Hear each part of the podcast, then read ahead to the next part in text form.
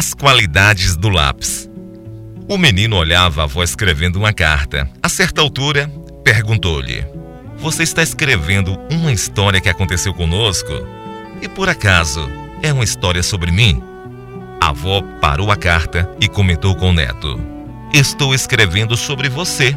É verdade. Entretanto, mais importante do que as palavras é o lápis que estou usando. Gostaria que você fosse como ele quando crescesse. O menino olhou para o lápis, intrigado, e não viu nada de especial. Mas ele é igual a todos os lápis que vi em minha vida. Tudo depende do modo como você olha as coisas. Há cinco qualidades nele, que se você conseguir mantê-las, será sempre uma pessoa em paz com o mundo.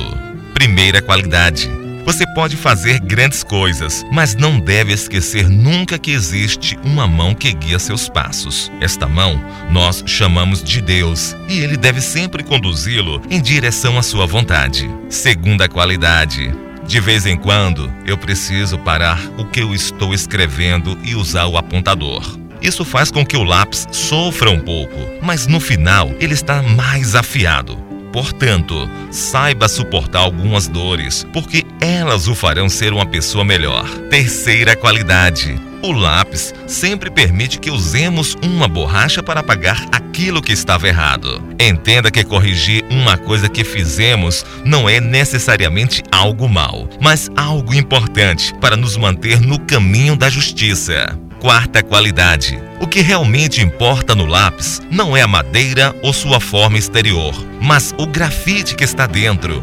Portanto, sempre cuide daquilo que acontece dentro de você.